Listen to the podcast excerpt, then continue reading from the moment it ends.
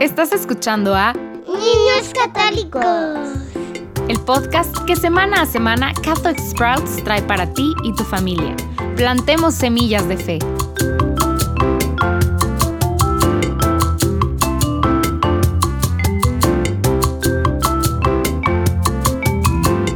Bienvenido de nuevo a seguir explorando el credo.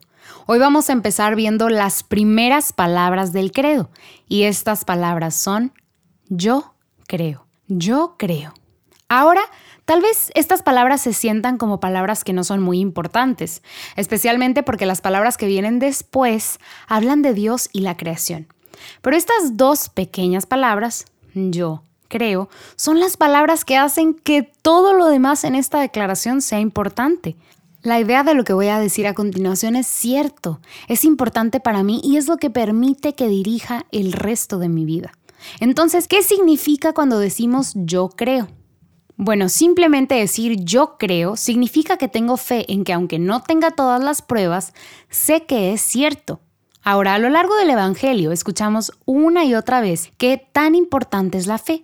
De hecho, una vez Jesús le contó a sus discípulos una parábola. Les dijo que si tuvieran fe del tamaño de una semilla de mostaza, que es muy, muy, muy, muy, muy chiquita, una semilla pequeñísima, pero aún teniendo la fe de ese tamaño, podrían mover montañas, imagínate. Y eso solo por tener un poquito de fe. Otras veces cuando Jesús hace un milagro, hace que un ciego vea, cura una enfermedad o cura un paralítico y le permite caminar nuevamente, le dice estas palabras, vete en paz, tu fe te ha sanado. Con esto Jesús nos deja muy claro que la fe es poderosa.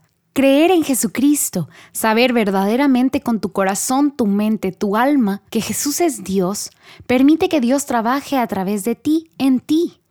Hay otras partes en el Evangelio donde Jesús entra a un pueblo, pero como no creen en Él, y porque no tienen fe en Él, no puede hacer ahí ningún milagro, no puede hacer nada por ellos. Entonces nos queda muy claro que la fe es poderosa. Cuando estás diciendo el credo, esas dos primeras palabras, yo creo, en verdad asegúrate que las digas en serio. Ahora vamos a dedicar los próximos minutos a hablar sobre qué es la fe y por qué somos llamados a la fe. Entonces, para empezar, la fe es una creencia pero también es una confianza. Por eso a veces usamos estas dos palabras, fe y confianza, para lo mismo. Por ejemplo, si tus papás te dan permiso de ir al cine con un amigo o a pasar la noche en casa de un amigo, te pueden decir, confío en que serás bueno y tengo fe que no me decepcionarás.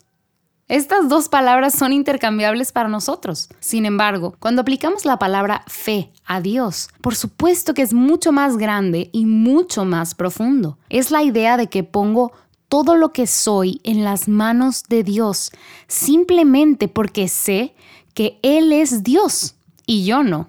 La fe es la respuesta adecuada que tenemos cuando conocemos a Dios.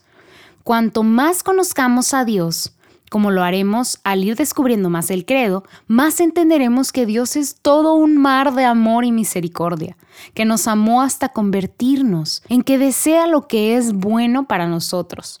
Cuanto sabemos más esto, más nos damos cuenta de que la manera correcta de responder a su amor es creer verdaderamente en Él.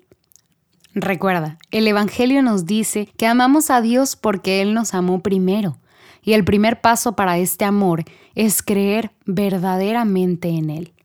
Dios formó todo el universo y vamos a hablar bastante sobre la creación en las próximas semanas, pero formó toda la creación, las plantas, los animales, la tierra, como expresión de amor. Y creó en nosotros algo muy especial que no le dio a nada más.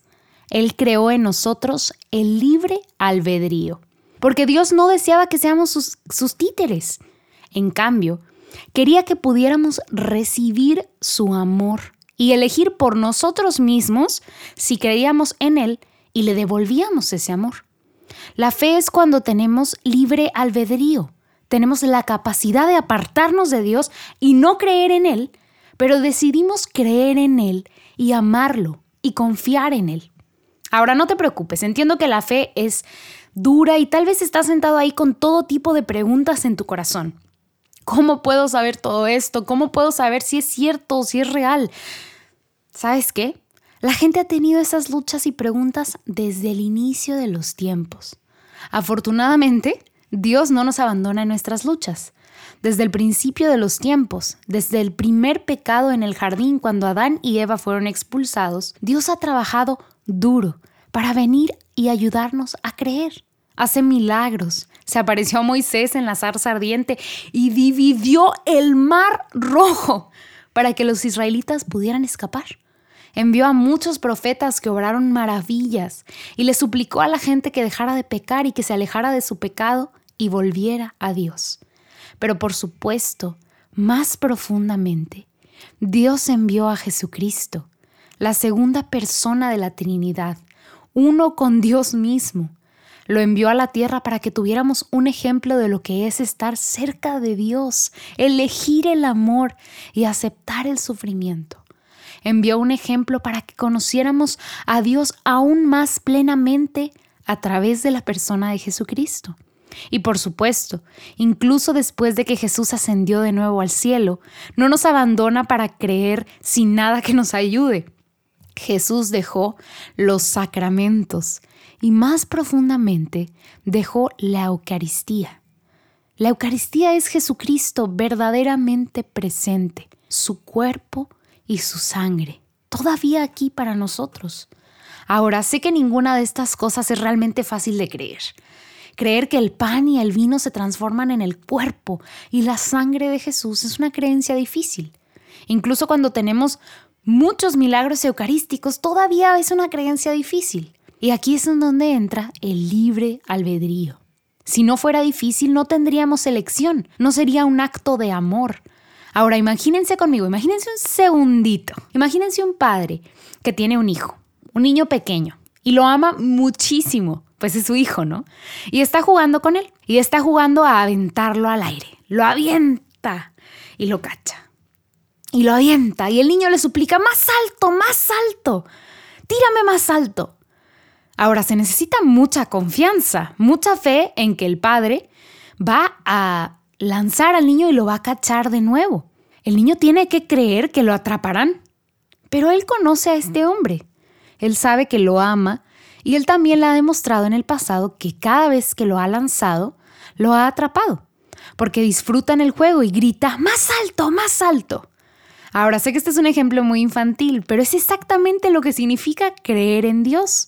Lo conocemos, Sabemos que siempre nos ha atrapado en el pasado y por eso podemos con alegría pedirle que nos lleve aún más alto y que esté aún más cerca de nosotros, porque sabemos que nos va a atrapar y porque sabemos que nos ama. Y esto es lo que estamos diciendo cuando decimos estas palabras. Yo creo al comienzo del credo. Ahora vamos a sumergirnos en todas estas cosas, pero quiero darles una descripción general rapidísima de todas las cosas que creemos como católicos. Entonces, en primer lugar, creemos que las escrituras son sagradas, lo que significa que las escrituras son la palabra de Dios, que aunque fue escrito por seres humanos, fue inspirado por la misma persona de Dios y Dios todavía obra de una manera muy directa a través de las escrituras. Entonces, cuando leemos las escrituras o las escuchamos en la Santa Misa, sabemos que Dios todavía nos está hablando directamente a través de las escrituras. Junto con esto, nosotros como católicos nos aferramos firmemente a la tradición, a las cosas enseñadas por la Iglesia a lo largo de los siglos, porque sabemos que nuestra Iglesia fue fundada por Jesucristo mismo, que tiene una bendición especial y que Cristo envió al Espíritu Santo a dirigir la Iglesia. El Espíritu Santo permanece, así que al igual que los concilios de Nicea y Constantinopla escribieron el credo de Nicea del que estamos hablando, varios concilios y padres de la Iglesia han propuesto todas las cosas en las que creemos. Esto incluye los sacramentos, incluidos el sacramento del bautismo, la reconciliación, la Eucaristía, la confirmación, el matrimonio, las órdenes sagradas y los últimos ritos. Estas cosas no han sido transmitidas a través de los siglos desde la tradición de la Iglesia. Ahora bien, estas son las dos piezas fundamentales de lo que creemos como católicos, la importancia de la escritura y la importancia de la tradición. Finalmente quiero que recuerdes esto último. Aunque podemos trabajar para profundizar nuestra fe y crecer en creer más plenamente en Dios, la fe es un regalo. De hecho, es una virtud para poder ser realmente ese niño que su padre lanza sabiéndose amado y creyendo que lo van a atrapar. Eso es verdaderamente un regalo de Dios. Así que sí, estudia y escucha estas lecciones y habla con tus papás o incluso con tu sacerdote, pero también ora por el don de la fe. Ora para que Dios pueda venir a ustedes de una manera especial, moverse en su corazón y permitirles comprender verdaderamente y creer todo lo que Él es. Ya fue todo por hoy familias.